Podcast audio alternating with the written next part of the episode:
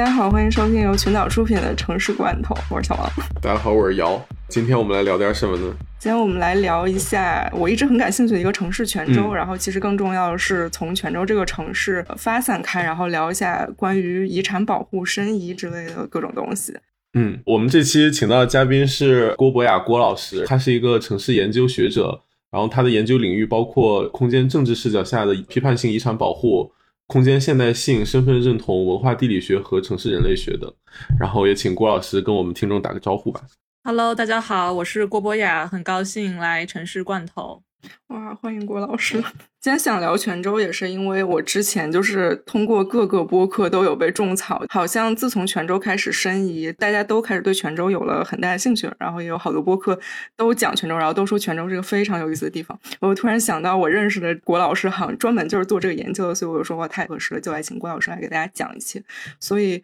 也许可以请郭老师先大概介绍一下自己和泉州的渊源。嗯，好的。呃，其实泉州它。是一个我以前也不太了解的城市。那么，在我二零二零年回中国做田野调查的时候呢，其实这个城市我还没有都还没有去过。做田野的时候也是阴差阳错，然后有一个机会，就我就觉得我应该去泉州看一看。当然也是听说了它的很多好的一些方面。去了那里以后，其实我当时一个人在泉州，一个人也不是不认识，就纯是一个观光客的这样一个角度。但是呢，就是感觉非常的放松和自在。然后，所以后来我就相当于把我博士论文里的其中一个例子给踢了，然后换成了泉州。然后，那么泉州后来就是我博士论文的一章。对我在泉州大概前后待了有快三个月左右，然后也是从一个观光客的视角到。呃，逐渐了解他整个申遗的过程和他的一些非常具有特点的一些风土人情，所以从一个怎么说旅游的视角，我也是非常建议大家都可以去看一看。哦。对，我也觉得泉州听起来特别有意思。现在看起，它就是一个很有意思的城市。然后，包括你说它的整个氛围都非常放松。但是，从它声音这个角度讲，它其实历史上就一直是一个历史很丰富、很悠久，然后有很多变迁的这样一个城市。所以，泉州的历史有没有什么特别有意思的地方？其实，你刚刚说到一个它的历史变迁很大，其实那所有地方的历史都变迁非常大。但是，泉州有一个特点就是。它的整一个文化还算是比较连连续的，它有一些历史连续性。当然，其中有非常非常多的一些 episode 一些一些冲击，因为它的整个地理地貌，还有一些历史上的一些偶然的事件，所以这个地方相对来说没有其他地方受到的那种清洗那么大。呃，这个地方其实是从唐朝的时候开始，就是海外的这种贸易在不断的增增大，然后到了宋元的时候，这个海外贸易是到达了一个顶峰，所以呢，也是为什么去年应该是二零二一年的时候，这个世界遗产大会上赋予了泉州一系列的遗产点一个世界遗产的称号，那么它的整个主题也是宋元中国的这个贸易的城市和港口。然后在宋元的时候，主要是由于因为北宋的时候，呃，经济很好，那么到了南宋了以后，它的整个经济重心又在南移，所以这个皇家呢，这个皇室就把一个相当于类似于我们今天的这个海关的一个一个机构，呃，就是迁到了泉州，也就是说。它给了泉州一个非常高的一个行政上的地位，它可以控制它整个贸易出口进口的这样一些事情。那么还有一支这个皇室是也是迁到了泉州，所以这个地方的这个政治地位一下子就上来了。那么我们其实看泉州的历史，它的兴衰吧，主要就是跟它的这个海上贸易，尤其是海海上贸易的政策是紧密相关的。刚才我们说到宋元的时候，它的辉煌，它的这个鼎盛时期，就是因为它有这样高的政策上的地位。那么到了元朝，就是元朝后期有点没，到了明朝的时候，由于明朝有这个海禁的政策，当时是防止这个倭寇以及一些其他的就是安全方面的考虑，然后就有这个海禁政策。那么泉州的这个港口的地位就开始一落千丈。到了清朝的时候，也是因为各种各样的，包括这个郑成功台湾跟台湾的这样一些一些关系，贸易的这一面被压制住了。在后来我们建国了以后，也是因为同样的一个海上安全的这样一些考虑，所以泉州的建设一直是被压住的。嗯，但是好像跟经济状况同时，泉州一直也有宗教和闽南文化这两支大的这个文化一直在互相交织。嗯，就是这个宗教文化跟经济贸易都是分不开的。它之所以有这么多的宗教，也是因为当时的贸易非常发达，所以有大量的这种其他国家的，尤其是阿拉伯地区的商人，或者是各个地方的商人，包括东南亚，他们会在泉州会有产生影响，然后以及定居。因为海上贸易，所以它这里有很强的这种文化的多元性，所以在泉州我们会看到一些非常。呃，就是有活力的宗教的这个存在，包括呃，像大家可能很少听过的摩尼教，那么现在在泉州还是有一个就是存下来的一个叫草庵的地方。伊斯兰教就更不用讲了，所以它的所有东西都是连在一起的，就是它的政策、经济、宗教、文化，就是一损俱损，一荣俱荣。对，嗯嗯。那今天泉州申遗的时候，它申的这个所谓的遗是指的是哪些部分呢？呃，泉州这个遗产是比较有意思的，因为我们之前比较熟悉的这种遗产点，一般都是一个，比如说一个塔、一个寺或者是一个建筑物。嗯，那泉州它是一个其实是系列遗产点。它是一个其实分散还蛮广的，就是市区当然是最多的，有很多这像这个开元寺啊，然后清净寺啊等等，然后还有一些是在它的郊县，会有一些其他的一些像那个冶铁啊，然后一些就是制制陶瓷的地方。对，所以它的整个遗产其实大部分还是跟呃你开始讲它是宋元作为一个就是主要的申请的这样一个元素来。对的，就是这个申遗其实有点像解一道题，就是你相当于你你要给老师一个主题，然后你要证明你的这些点是符合这个主题的。对，所以所有的这些系列的遗产点都是符合它。其实它的这个名字其实叫做 World Emporium，叫做世界货仓。对。那除开申遗遗产的这一部分，你你刚刚也有提到你自己在泉州的时候，就是感觉到非常放松。抛开你作为城市研究者这样一个身份，你作为一个游客在泉州有没有就是觉得非常棒的地方？它也许可以是遗产，也许就也可以是就是很普通的一些地方。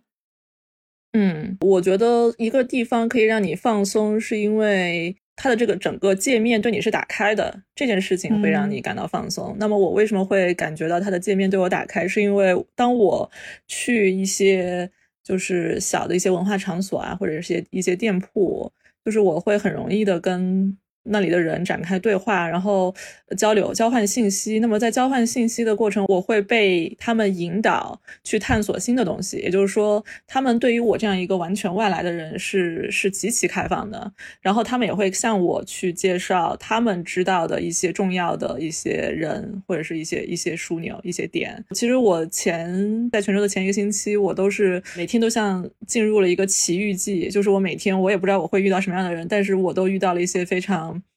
非常有想法以及非常呃 informative，就有有有一些信息的人，然后他们会给我推荐新的人，然后我后来逐渐发现他们之间也是互相认识的，所以就相当于支持支起了一张网，然后通过这张网，我逐渐的去了解泉州各个文化群体他们的状态以及他们对泉州的历史文化的理解，嗯。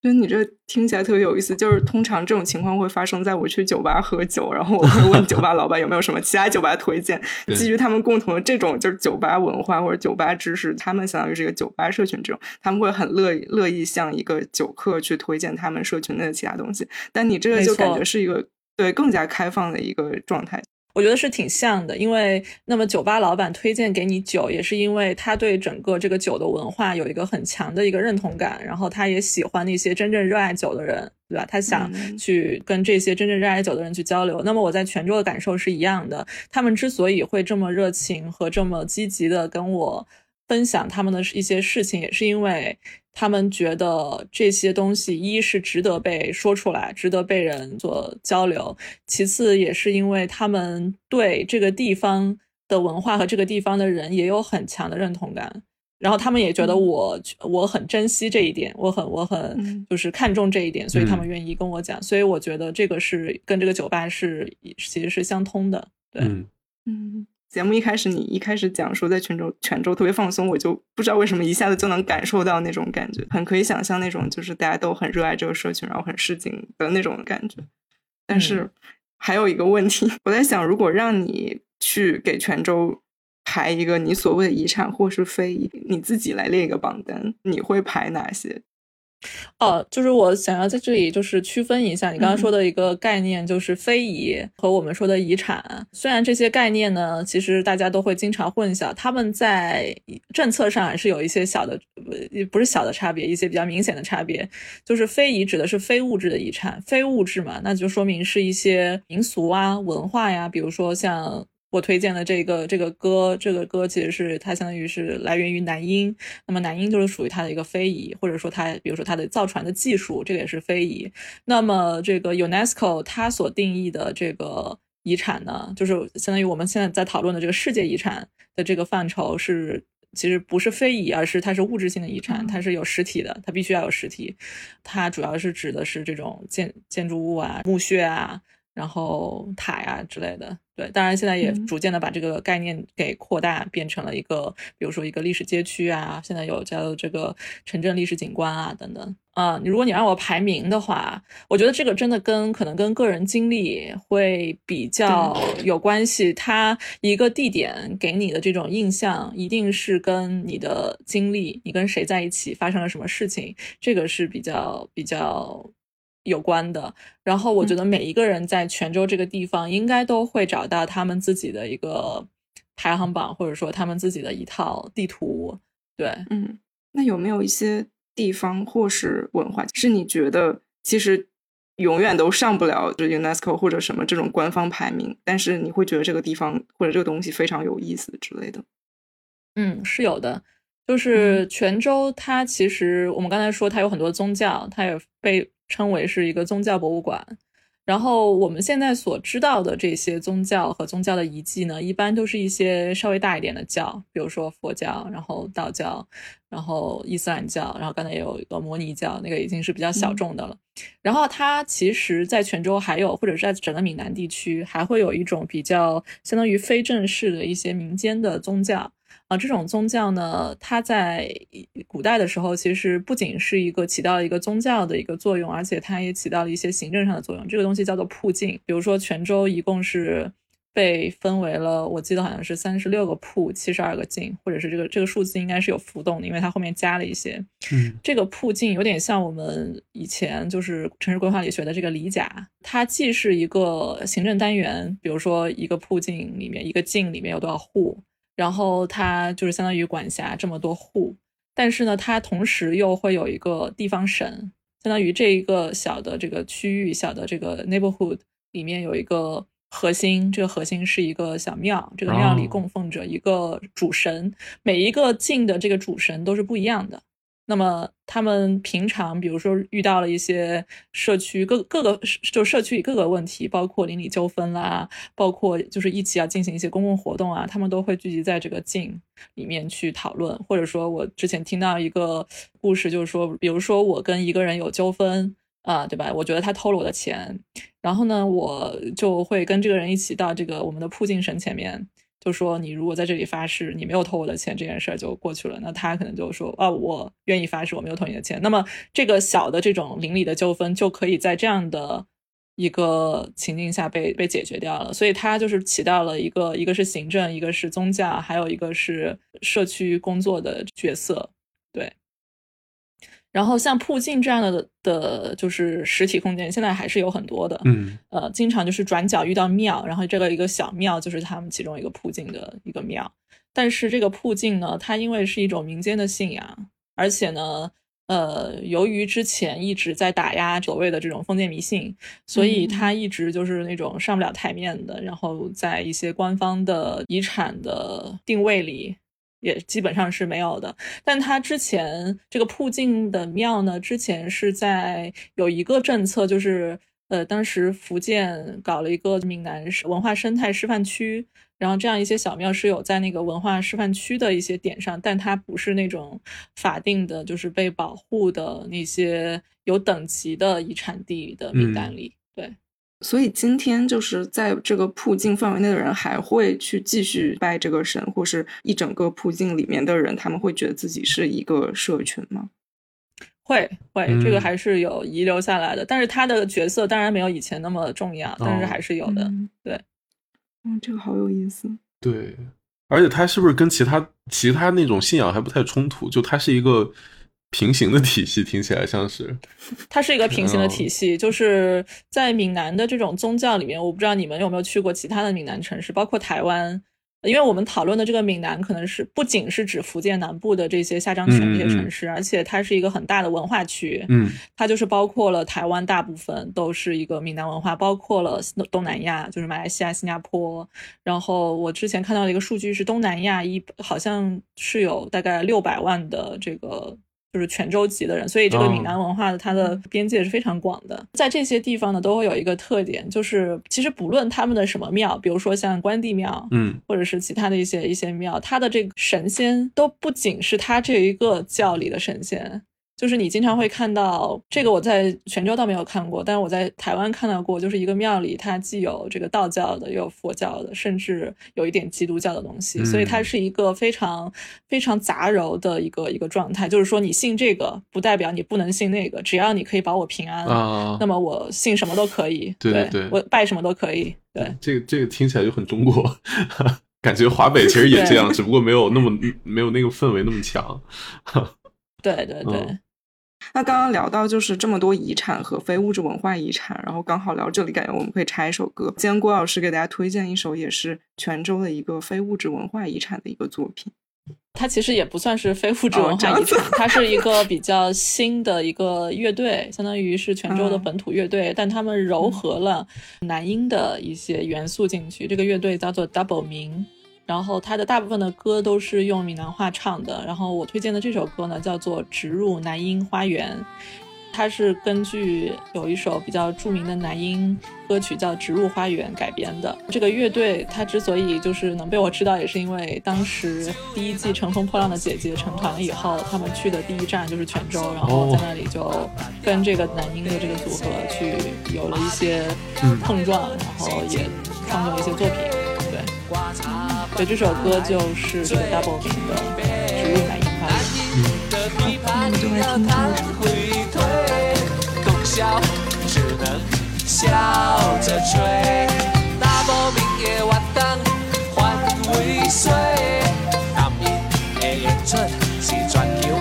就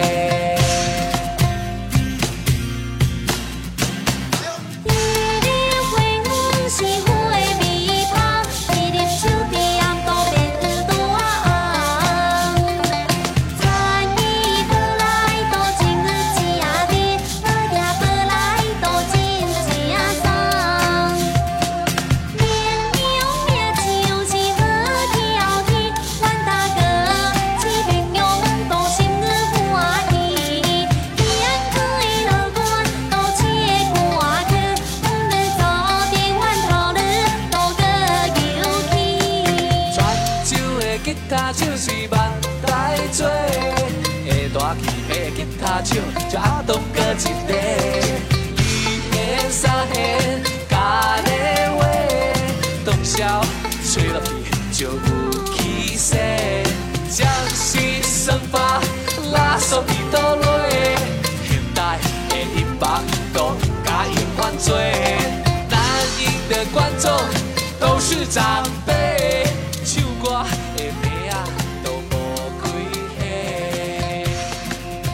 对，听歌回来。听歌回来，我们来继续从泉州的呃社群文化聊起吧，因为我我感觉这个也是挺有意思的一个方面。因为刚刚郭老师也说，在泉州遇到了这么多很有意思的人，我也很好奇，是不是这样一群人构成了泉州现在所呈现的一部分风貌，就是。他们在历史保护的里面起到了多大的贡献？然后他们到底形成了怎么样的一个社群？嗯，就是这里我想强调的一点就是，无论是物理环境，然后还是社群，其实都是处一直处在变化当中的，没有说就是一些群团体或者说一些呃这个景观和建筑构成了。它现在的这样的局面，而是它一直在处于一个变动和变化发展的一个一个阶段。然后，那我觉得你刚才想问的这个问题的核心是，就是它的这个，嗯，这个文化的内核是什么？就是它是为什么可以保护下来？我觉得这里有一些结构上的原因，也有一些就是巧合或者是偶然性。如果说什么群体对这个遗产，是有比较大影响的话，我觉得可能有四部分的人，一部分呢是这个华侨。那么我们知道，就是在在清朝明清开始这个实行了海禁以后，那么因为福建南部的这个地方是非常多山的，所以他们的这个土地是不够养这么多人的，所以有很多人要开始下南洋，形这也就形成了这个华侨的这个前身。然后这些人下了南洋以后，逐渐的在东南亚的各个地方建立起了自己的一些产业。嗯，然后这些人呢，就是再把他们在东南亚积攒起来的这些资本，再重新给回到泉州他们的家人或者是一些公共的事业当中。这个是一泉州的一个比较重要的一个，就是尤其是开国或者是就民国到我们建国以后，是一个比较重要的一个经济来源。所以这些人呢，他们在泉州有一些产业，呃，有一些这个房子啊，或者是有一些他们比较珍视的这样一些家族的财产，是不太愿意被动的。所以这也是导致他们很多人不愿意有被要他们的祖屋被拆掉什么之类的。这个是他们保护下来的一个原因，当然也有原因是因为这个产权非常的混乱，然后这个政府又找不到那个明确的产权人，因为很多人都在国外，所以也是导致很多房子没有被拆掉。然后第二个群体其实跟华侨也有点关系，但是它是一个更更大的一个概念，就是宗祠的概念，就是在闽南这个家庭的这个父权家庭的这个文化是非常强的，也就是说你是一个姓。下面的一个大家族，呃，这他们之间是非常有这个凝聚力的，因为可能会有一些生意上的往来，就把这个家族给凝聚在一起。然后像这种有这些大姓啊，他们也是会有一些自己的一些是有产权的房子，然后他们也是起到了一些阻挡现代化或者是阻挡被拆迁的，起到这样一个作用。嗯，然后第三个就是我们刚才也有聊到一些宗教。包括民间的宗教、铺境等等，他们也是相对保护了很多的物质上的遗产。然后还有一部分，我也觉得这一部分的第五部分的这个人呢，呃，应该是第四部分的这群人呢是非常重要。他们相当于是一些地方的文化政治精英，有很多人都是以前泉州的主政的官员。有的甚至是可能一把手、二把手，但是他们同在做这个官的同时，他们又有一些文人的一些气质在自己的身上，因为他们精通这个当地的历史文化。嗯，所以这些人也是在，尤其在八九十年代，就是当整个中国开始改革开放、开始进行房地产开发的时候，然后有这样一些远见去保留下来了，它很多的这个不仅是城市肌理，还有一些重要的建筑。对，所以大概有这四个社群起到了作用。这样听起来，感觉真的是泉州保护有一种天时地利人和，各种机缘巧合，加上大家努力的结果，才能到今天这个程度。我觉得这个也不是说这些人他们本身就有一个意识，而是我觉得一个是私有产权在泉州是非常的私有产权的比例在泉州是非常高的。就相对于其他被公有化或者是公社化或者集体化的地方来说，如果一个地方一旦私人产权比较高的时候，你想达到一个比较就是统一的对这个地方的一个发展的，嗯呃，这个共识是非常难的。所以这个没有共识没有达到，这个地方就不能被拆掉，对吧？但是在其他，就如果这个已经是被国有化的话，所以它可能被推平的可能，被这个开发的可能可能就更大。嗯，然后另外就是，反正这也是我道听途说吧，在我做田野的过程中，呃，就有也是也是有很多人就是说，其实也不是因为当时不想拆，而是就是因为当时拆不动，拆不动了以后，然后阴差阳错的到了现在这个时代，呃，大家突然对遗产。有了非常强烈的这种意识，然后也是因为其他的地方的这个现状，让他们感受到了遗产的重要性，所以它也是相当于阴差阳错的保留到了现在。然后现在大家的这个意识又跟上了，所以会有出现了这样一个觉得哦，我们把自己的遗产保护下来，保护的很好，这样一种呃一种错觉。对，嗯。这还挺有意思，因为我们最开始的时候也聊到，就是泉州另外一个保留到今天各种文化保存的蛮好的原因，也是因为地缘的关系，所以到了后面它的经济发展其实受到了某种程度的限制，所以反而就是它发展没有那么快，所以很多东西也保留下来。嗯嗯，没错，就是这也是一个重要的原因。就这个我也要补充一下，对，嗯就是从建国以后，然后闽南地区，尤其是泉州，它的发展一直是比较停滞的，就是由于就是台海关系的紧张，然后所以就是它也很难有一些重点项目的建设和开发，在当地人的眼中，可能有几十年是相当于失去的几十年，就是完全没有建设。所以这个也是它很多这个城市形态没有被改变的一个重要的原因。嗯嗯，所以到了今天，大家开始有了保护他们历史的意识和你说的，就是大家意识到自己的遗产其实是很珍贵的这样一个状况。但是到了今天，就对于这里的普通人来讲，他们是会，比如说他们是会有意愿说我们要保护我们的遗产吗？然后他们会就是会自己去做什么事情吗？还是说这只是他们的一个就是他们对自己文化上的一个认知，但是其实对他们来说，也许没有那么是就是每天的日常的这么一个东西。呃，我觉得这个倒是很难一概而论，就是每个嗯人对于文化可能都有自己不同的看法。但是整体上来说，就是由于刚才我们说到的这几个因素，所以呢，我的感觉是，普通人对于呃这个遗产呢，并不是说把它看为一个博物馆里的东西，或者是看成一个商品，而是更是把它作为一种日日常的实践。嗯嗯，就是我们刚才说的这种拜拜啊，或者是呃，就是比如说这种宗祠的这种连接，是他们日常生活中每天都要都要经历的事情，都要碰到的事情，所以这些东西对他们来说并不陌生。包括要去，比如说勤佛，然后要、嗯要各种拜祭，这个还是算是比较普遍。嗯，所以就是这个文化和日常的这些东西是一直就存在的，对他们来说，可能也不是说我们去去保护，而是很自然的就在每天做这方面的事情。对，这也嗯是泉州为什么让人感觉到非常的特殊，在整个中国的这个这这么多城市当中，因为它是比较少见的，像这种传统或者是将文化，呃，已经把它就是相当于嵌入到了自己的日常中，而不是把它像一个就标本。是标本或者是一个奇观一样拿出来给大家看，或者是嗯。拿出来售卖。对，嗯，那所以今天实际在做所谓的遗产保护工作的这一群人是是怎么样的一群人呢？这群人当然是由这个地方的政府去组织主导，然后有一些这个当地的这个设计师，然后还有一群人比较关键是国内的一些专家，嗯，他们会对泉州有一个比较系统的一些一些研究，这些都是泉州遗产保护的一些主力军，对。但之前就是你提到的那些你见到非常热心的，然后对这些文化很有热忱的这些，就是普通市民吧。对普通市民、各行各业的人，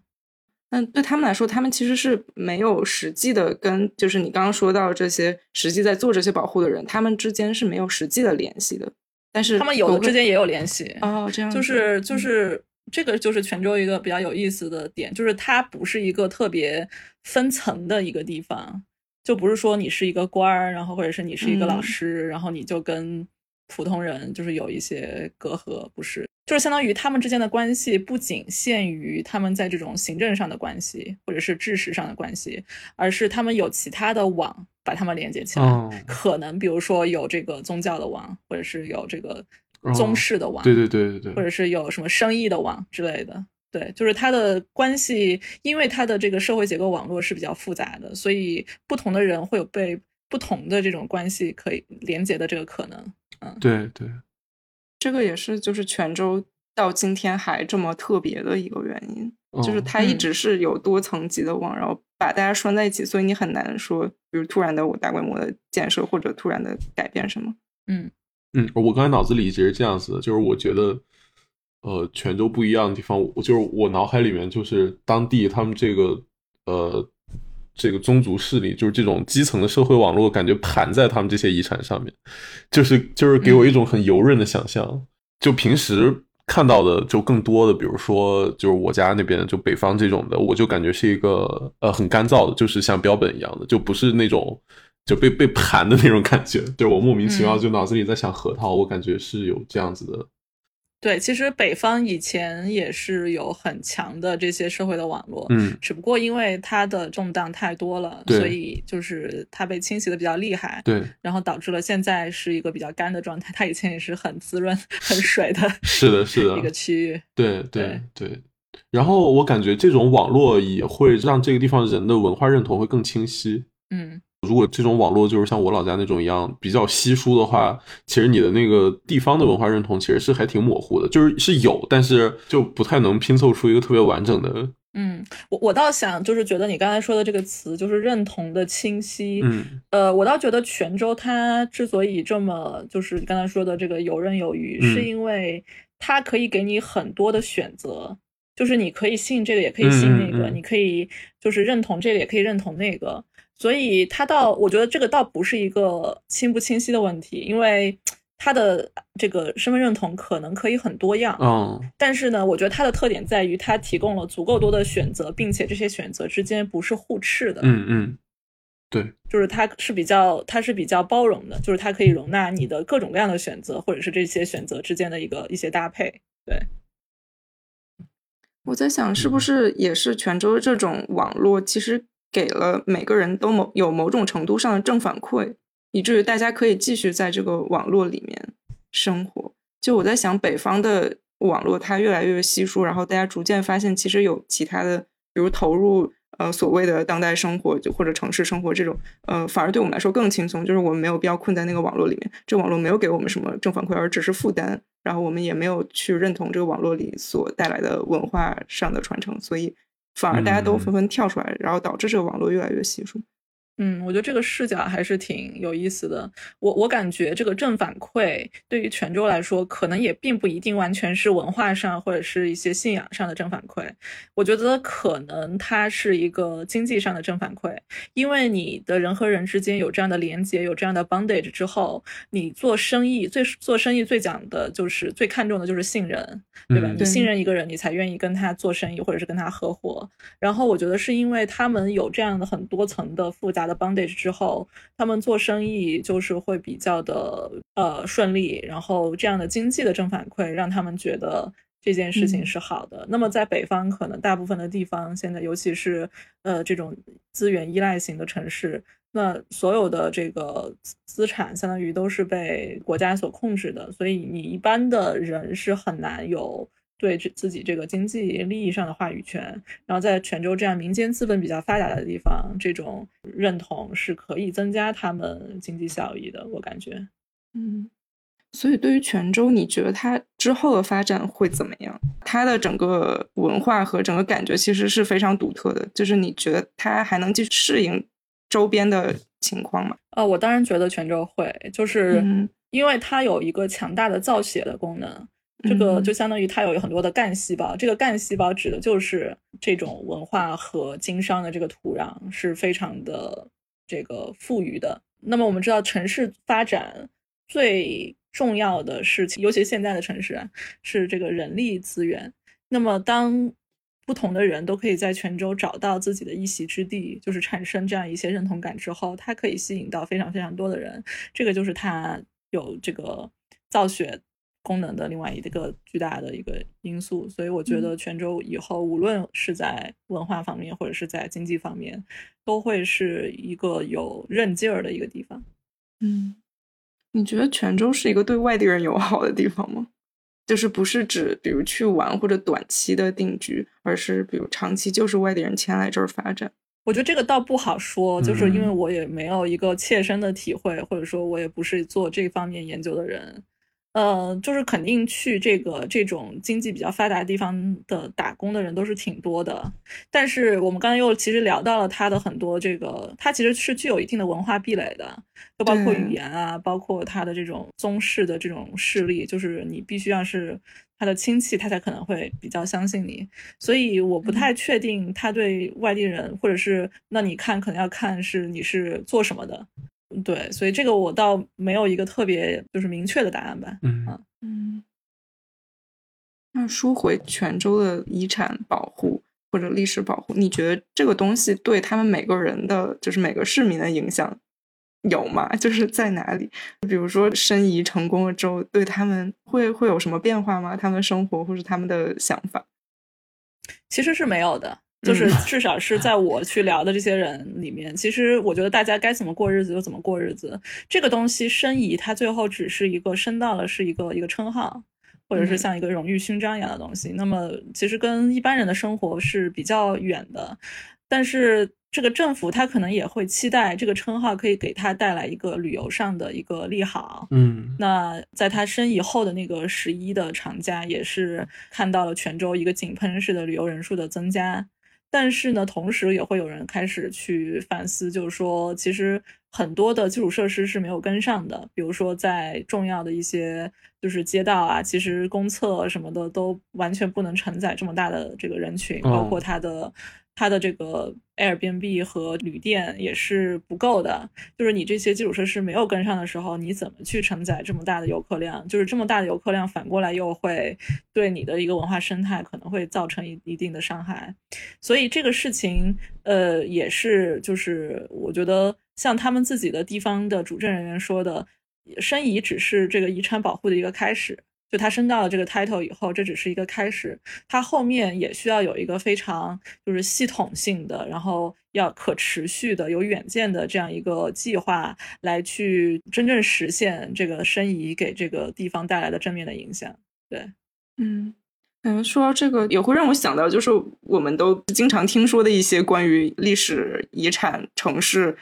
到今天面临就是承载力的问题的这种这种案例，比如威尼斯，就大家都知道的，它的它的建筑保留在那里，但它的基础设施其实完全跟不上新来的这个旅游业带来的这种影响，就感觉好像历史保护有很多典型城市其实都面临着这种问题。对，就是我觉得其实这是因为很多的专家学者，然后包括政策的这个制定者，都把遗产保护这件事情跟其他事情给割裂开来看了。嗯他们就觉得遗产保护是一个关于古建筑、关于好看的房子和景观的一件事情，但嗯其实。说到底，遗产保护是为了让大家可以怎么样可以更好的生活，就是很多人在做这种遗产规划或者是实践的时候，其实忘记了最终的目的，并不是说这些东西就是这些房子怎么怎么样，而是应该是嗯未来的人会怎么怎么样。他们是你想象他们应该有什么样的生活。那么在比如说你刚才提到的威尼斯这样的比较著名的这种遗产地，相当于它里面已经没有生活了，那么百分之九十都是游客的时候，这个地方就是像一个动物园一样，大家是在去寻找自己以为的真实，或者是寻找自己就是自己想象当中的这个威尼斯应该是什么样子的。嗯但是它里面已经是相当于已经已经死掉了。嗯对，我记得我之前还有读过威尼斯旁边的一个，就不是它主导的一个小岛，叫朱代卡岛。就它就是属于被大家被旅游业有一点遗忘的一个地方，因为它不是最重要的那一部分。结果它嗯其实到了现在反而发展的很好，其实也借力到了威尼斯的旅游业，但是同时它也有一些它就是历史的建筑留存在那儿。但是大家会觉得这个地方是一个更自由的地方，然后会有更多的文化进来，然后反而把它的一些历史建筑就是改造到了今天，比如说一些真正实用的一些文化景观，然后反而是塑造了很多的当地的自己的一些艺术上的或者是文化上的一些小团体或者什么，就真正其实让那个地方反而活过来了。嗯，对，其实这个问题最后再问的就是，你如果你在遗产保护的时候，你到底是在保护谁，对吧？对，就是你到底保护的是你的这一套这个故事，然后这些呃这些这些建筑，还是你在为这个当地的民众，还是你是在为游客来保护？所以这个是我觉得是一个所有做遗产保护的人都需要问的，就是你到底在对谁说话，以及为谁说话。嗯嗯，是的。我之前还有看到另一个案例，巴拿马城就是自从做遗产保护之后，大家目光都过来。跟威尼斯什么不同？它不是发展旅游业，而是大批的富人就觉得这儿很很漂亮，然后就过来定居了。结果就造成这个地方就是整个就是市生化，然后把之前的其实原原始的那些居民完全都驱逐出去了。就是感觉是一个，就是就是像你所说，到底是为谁而做的？在这种情况下，不光是说本地人的生活被压榨，变变到就是受旅游业影响，而是本地人彻底就已经不是本地人了，感觉还、嗯还还挺可怕的这种情况。嗯，是的，嗯。所以感觉我们可以聊一聊泉州这次是跟呃 UNESCO 申遗嘛，就是有一些基础的问题，比如说 UNESCO 到底是一个怎么回事儿，然后泉州申的这个就是遗产城市是一个什么情况？UNESCO 它是联合国下面的一个，就是专门管这个教育、科学和文化的这样一个组织，它相当于是一个政府间的合作组织，然后它的主体或者说它的组成是主权国家。也就是说，就是你必须是有主权的这样的民族国家，才可以介入到 UNESCO 的或者是整个联合国的这个事务。像台湾，它其实是没有这样的权利去申遗的。嗯，那即使它可能有一些比较重要的遗产，它也没有办法把它变成世界遗产。那么这个 UNESCO，它我们刚才说了，它的整个呃这个基石吧，就是这些主权国家。那么这些主权国家呢？他们其实往上报的这些遗产点，你也可以理解为就是是为了证明他这些主权国家或者是民族国家的合法性的，大部分都是他需要也是相当于通过这样的申遗的方式给自己一个一个叙事，就是这个正当性的一个国家成立正当性的一个叙事。那么现在 UNESCO 每年会开一个世界遗产大会，一般都是在七八月份、七月份左右。那么今年是延期了，因为今年是在俄罗斯，所以。就是这个政治局势不是非常的稳定，然后在每年的这个遗产大会上呢，会讨论哪些在预备清单上的遗产点可以被选入这个世界遗产地的这个清名单，然后哪一些是不可以，还有哪一些是要被变成这个濒危名单。对，嗯。我有看那个网站，它其实有一个地图嘛，然后上面标着就是三百多个这个世界遗产城市，但它好像有分红、黄、绿三种，这个颜色有什么区别吗？就是这个世界遗产城市跟世界遗产地是两个不同的东西。就是我们说的主，它主要的一个业务其实是选出来这个世界遗产地，嗯，就是它相当于是一些点。那么这个世界遗产城市应该是后来的一个一个项目，就是。嗯，就是因为他之前可能受到了批评，就是说啊，你只保护这些点状的，而是忽略了这种呃类似城镇历史景观这样比较大区域的一个一个空间的尺度，所以他弄了一些遗产城市呃世界遗产城市，但是这个世界遗产城市。就是还不算，我觉得一个非常旗舰性的 就是一个项目啊，明白？就是对对对，它的这个影响力还不算那么大，虽然也还还也还可以。嗯，然后这个网站上的红黄绿呢，这个黄色的是指的是文化遗产，然后绿色指的是自然遗产，然后红色的指的是濒危遗产。然后有的地方你还可以看到，就是这个黄和绿对呃相间的这种是就是文化自然双遗产。嗯，明白了。那他在制定这些遗产的标准上面会有哪些标准？嗯，他这个标准一共有十个标准，就是文关于文化的是应该有六个标准，然后关于自然是有四个标准，然后你申遗只要就是至少满足其中一项标准。当然，这些标准的设定它本身就是非常松泛的，就是它其实主要是靠阐释。去去阐释你是怎么符合这样的一个标准，它标准本身还是非常非常松泛的，对。所以其实真的就是看你怎么去把这个故事讲圆。没错，没错。嗯嗯。我还有一个很很奇怪的问题，你其实一直是在研究呃遗产保护的嘛？然后这个问题就是，你你会不会有时候在想，就是为什么要保护？就是保护它真的有有必要吗？当然，这个你问的这个问题是我觉得整个遗产研究里边最核心的问题，或者是最本质哲学本质的问题。因为如果我们研究遗产保护本身的历史的话，我们会发现其实不是什么时候大家都会有这个意识，说啊我们要保护这种古迹。这个有意识去保护，其实是一个非常现代的概念。它这个现代的概念来自于，当然是启蒙时代以后，嗯，人们对历史开始有了一个比较，就是科学的所谓科学的认知，就是大家要了解我们为什么有这样的一些历历史事件等等等等，这个是跟历史学科相关的。然后也有就是十九世纪呃开始就是有这种民族国家的兴起，到二十世纪成立的这些呃政府间的这些这些组织，就是大家都要证明自己是一个。就是一个比较统一的这种，就是以民族为基石的这样一个国家。然后对于这种所谓统一的这种向往，或者是对于这种大历史叙事的这种渴望，导致了大家开始想到用遗产去证实自己是一种政权的合法性，等等等等。所以它其实背后是有很多就是政治、历史，然后哲学上的原因，它不是一个。自然而然发生的事情，而是跟我们每一个历史阶段的这种历史意识是相关的。对，所以为什么要保护？我觉得我一直也在问自己这个问题，因为我既是一个研究历史遗产保护的一个一个学者，同时也我自己也会做一些小的这种实践，所以我有的时候会觉得，其实保护本身它可能是一个是一个悖论。因为就是如果一个东西值得你保护的话，它可能已经死了；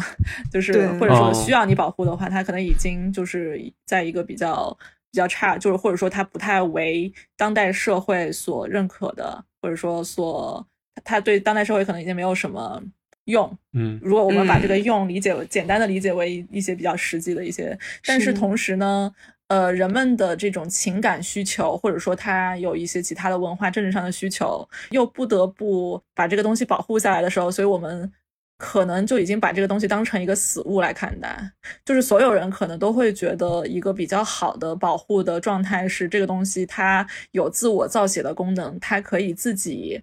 呃去不断的更新发展，然后呃既有一些。就是传统的内核，它又有不断的有新的社会文化的东西加进去，这样它才有生命力。但是其实我们现在大部分看到的遗产保护的结果，就是相当于有点把它当做一个死物来对待。嗯，对，是的，嗯。所以有一个衍生问题就是，你为什么要做历史保护的研 究，或者你你想把它做成什么样？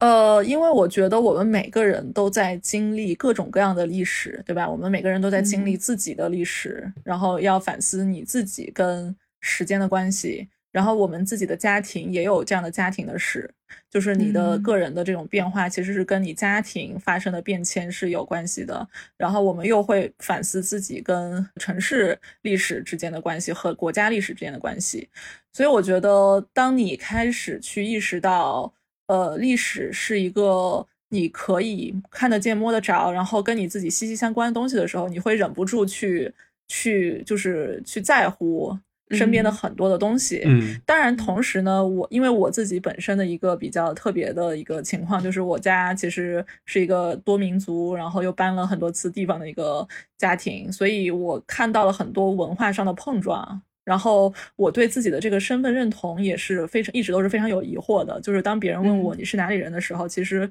我不是特别的知道这个答案是什么，所以就是这两部分结合在一起，我就觉得就是遗产这个事情，它不是一个它看起来那样那么无害或者是那么纯良的一个一件事。因为我觉得在进行这个本科受到本科教育的时候，我觉得大家一般或者是老师都会把它描述成为一个哦，这是我们的一个历史责任，或者是这是一个嗯，就是一个一个我们一个责无旁贷的一个很好的事情。但是其实你往就是仔细了看这件事情，它永远是存在很多的这种碰撞和冲突的，所以我觉得我是其实对它的这种无论是历史和现现在，就是或者说呃不要分得这么清楚，就是其实是在时间轴上我们对历史理解的一些冲突，以及在空间上，在这个共识共识性上我们的一些空间上的冲突，它都是一个非常有东西，就是或者说值得去被挖掘的。一个一个主题，所以这是我为什么对遗产感兴趣。嗯嗯，就是它是一个永远在进化的事情，对，所以是不是对你来说这是一个没有答案的东西？这确实是一个没有答案的东西，就是这个本身这个研究领域也算是比较新的，所以其实它也没有一些什么很就是那种非常主导性的理论或者是一些。一些概念，但是它还在处于不断的变动当中，它跟我们的社会一起在变，然后你就看到大家跟遗产的关系也一直在变。比如说前几年的美国的这个推倒南方的这些邦联的这些塑像的一些社会的运动，对这个就体现出了人们跟历史充满冲突、充满矛盾的一个关系。对，就是也就是说，它体现了大家如何看待。一段历史，或者说大家如何看待一段叙事。嗯，是的。是的。所以对你来说，现在会有所谓的，比如说一个城市历史或文化保护上的较为理想的状态吗？我觉得，嗯，一个较为理想的状态就是接受一个地方的。文化、社会关系，然后身份认同是在不断变化的，这一点就已经，嗯，已经足够理想了。嗯，因为太多的实践都会把遗产，我们刚才讲，把遗产当做一个死物，或者说就把一个地方的叙事给固定下来，就是说啊，我认定这个地方是这样的遗产，所以它就应该是什么什么样的。这个这个这种比较就是本质化的理解，会阻止这个地方的变化。嗯，所以我们应该是有一个比较多元、比较有孔的、比较就是给大家提供足够阐释空间的一个遗产的环境，嗯，或者说我们更加允许不同的人可以认定他们自己的遗产，而不是只有一个所谓的联合国认定的遗产。嗯，我觉得可能这样的一个状态是一个比较理想的对于遗产保护的状态。是，对对对，嗯，对，说的太好了。哦，我想补充一个，就是刚才说起来这个，就是我们该怎么保护，然后比较理想的状况什么的。呃，我记得呃以前我有做一个设计，然后当时其实就是一个呃类似于一个民居保护之类的这么一个，就自己想的题目吧。然后我看到那个布拉斯前些年在哥大的一个演讲，叫 “Preservation is overtaking us”，说这保护或者说遗产正在就是超越我们。其实就是二十世纪之后，各大的美术馆，然后包括我们整个的遗产数量是在激增的，就其实是跟时间维度那个积累是不成比例的，就它是呈指数型增长。就是因为，因为就像郭老师刚才讲，其实文就这个这个遗产保护本身就其实很年轻嘛，可能十八世纪还是十七世纪才有第一份这种关于文物保护的这种这种正式文件出来。然后后面就是越加越多，然后一直到近现代，我们这个当代艺术都要送进美术馆了。但是库拉斯那那个演讲里面，他其实主要还是在讲他们的一些实践，就是城市尺度的也好，然后建筑尺度的也好。但是我感觉像我们今天聊泉州这种，就是以城市为单位这样聊，我感觉还是需要像我们今天讨论这样子更多更复杂的 input。嗯。没错，我完全同意。我觉得其实作为对于你们来说，作为建筑师，其实你们其实每就是遇到的大部分的项目，可能都要涉及到跟历史环境之间的关系，对，或者说跟环境的关系，因为环境都是在 历史当中，就是每任何一个环境它都是有历史的，对。所以，而且而且可能有大量的这个项目是关于你如何去，就是重新去。想象一个一个老房子，它未来是什么样子的？因为现在可能就是当开发逐渐饱和的时候，没有那么多新的一片空地给你去开发。对，所以我觉得对于建筑师来说，这个也是也是非常非常重要的。嗯，去怎么去把我们刚才所聊的这种社会关系、复杂的社会网络，然后它的就是复杂的历史的演变的情况带到你的设计中，其实是一个非常有挑战的任务，但是也是每个人。就是每个设计师可能都要呃去直面的一个任务。嗯，对，对，我觉得可能甚至不仅是设计师，就是现在遗产保护，甚至可能就是是是很多人就是会面会面对到的一个问题。比如说家里面就是像家里祖宅要翻新什么的这种问题，我觉得人人都有。然后甚至现在城市里面也会有很多，就是比如说我们如何面对一些当代的遗产，就比如说一个呃上个世纪。做的还挺不错的房子，因为因为总有这种新闻嘛，就是说，比如五十年代一个非常做的非常漂亮的房子，结果因为年限到了被拆除了，这种的，就我们现有的这个遗产保护的框架，其实是很难辐射到辐射到就是这么这么复杂的情况的嘛。就在这种情况下，感觉是需要就是每个人都有一个就是这样子的意识，去去理解这个情况。这个就不是说遗产保护专业的人才会遇到的问题，其实是很多人就是我们日常生活就会遇到的问题。嗯嗯，对我很同意。就是，呃，其实遗产保护是不是个专业，可能也是在就是在辩论当中的。当然，就是你说具体的对于一些房子的修复啊什么，这个可能是那个遗产保护专业。但是我觉得，就像你说，每个人都要面临着跟遗产有关系的有关系的事情。那么核心其实就是我们真的是如何去反思自己和历史的关系，然后自己跟他人的关系。所以这个。我我觉得我还是回到刚才我们说的，什么是一个理想状态？这个理想状态就是就是千万不要给他一个就是你自己想当然的一个特别 essentialized 一个理解，嗯而是要给他留出空地，让这些历史去 speak for itself，然后要留出给这个未来发展的空间。嗯感觉就是不光是历史保护从业者或是设计师，其实是每个人都应该用一个新的视角去审视，比如所谓的普通的遗产或者所谓的日常的历史，就是它都是我们生活中的一个部分。嗯，对，然后我们都要不光去去意识到他们是历史，他们是遗产，也要意识到他们是在不断变化，并且就是是要赋予他们生命力的。对对，嗯，对，其实你刚才提到这个更普通的遗产，让我想到，其实遗产这个英文的词 heritage，它的词源其实是 inherit 嘛，就是这个 herit 这个事情。这个 inherit 它其实就是说你从你的呃这个祖先那里或者是父辈那里嗯继承的嗯什么东西，它本身应该就是很普通的。就是每个人都会从自己的祖先那里继承到一些什么东西，但是呢，由于我们刚才说的这个二十世纪这个这个突飞猛进的这个遗产的这个工业，然后包括有大量的这种组织机构要去给这些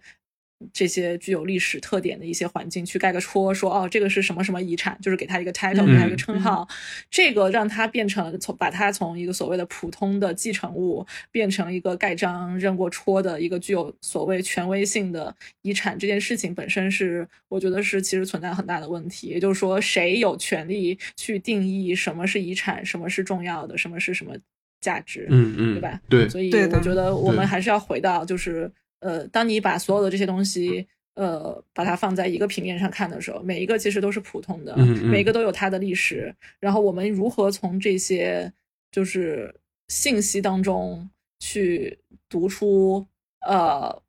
这个社会它发展的一个脉络？嗯嗯，这个是我觉得每个人都可要可能都要学习的，而不是就是仅仅是接收这个遗产第一，它旁边有一个牌子，上面告诉你它发生了什么事情。对，哦，对是对，哦，是的。郭老师刚才说那段让我想到一个例子，就是就是就是我感觉遗产保护就像是家里有一台用了二十年的那个老老彩电，你你扔扔不扔它其实都有道理，就是你可以把它留着放在一边，就是是你们的一个，就是是一个家家庭记忆的东西，但你也可以选择把它扔掉，其实其实都可以，就是你选择了，是等价的选择，只不就是看你自己的判断是怎么样的了，就是你怎么看这个彩电。嗯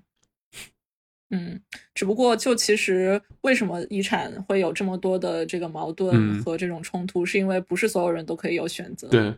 那么大部分人是没有嗯选择的。那么当一些人做出了一些选择，他们为什么做出了这样的选择？然后他们对其他人造成了什么样的影响？嗯对是感觉就是历史保护或者遗产保护里面牵扯到的各个利益方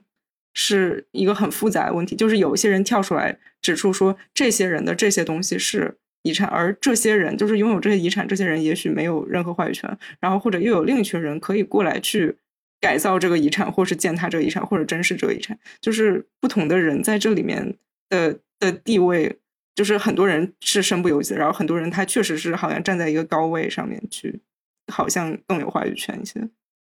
嗯，是的，而且就是对于一些在文化上更具这个权力的人来说，他们是有一套叙事，是可以把这个历史包装的所谓的更有价值，或者是更加重要。他们对可能对就是呃回到这个普通和就是。嗯被盖章的这些遗产地，他们的主要的区别就是一些人证明了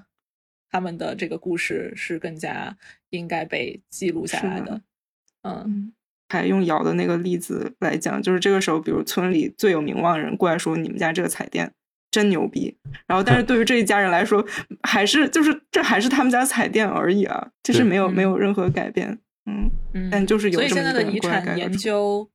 对，所以其实现在的遗产研究就已经从一个比较比较死板的，就是对这个建筑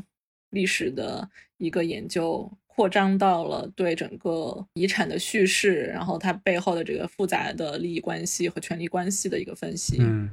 对，是的，是的，就是像小王刚才说那个，比如村里面过来收电视，家里面就这么台电视又不想换，那这个时候村里说说可以就放在你家，但你要好好保存。可是这个时候我发现它信号不太好，我想自己给上面加根电天线。这个时候是是就我说了算呢，还是我应该跟村里商量一下？没错，可能会经常面对到的问题。没错，嗯他可能会有一种用用那个所谓，比如说美学的，就是审美的，嗯就说哦，你插上电线就不不美，就破坏了整个的整个的这个电视的景观，嗯然后用这样的理由让你不能加电线。对，对，好的，那这期节目大概就是这样子。然后 谢谢谢谢郭老师。好，谢谢郭老师，哦，没有辛苦了你们。也希望大家都可以以一个就是听过这期之后，都可以以一个新的视角去看待自己身边的历史和遗产和城市，对和看待自己和城市的关系。对，还有社会网络是吧 好的，谢谢大家。好，也谢谢大家收听。好，谢谢。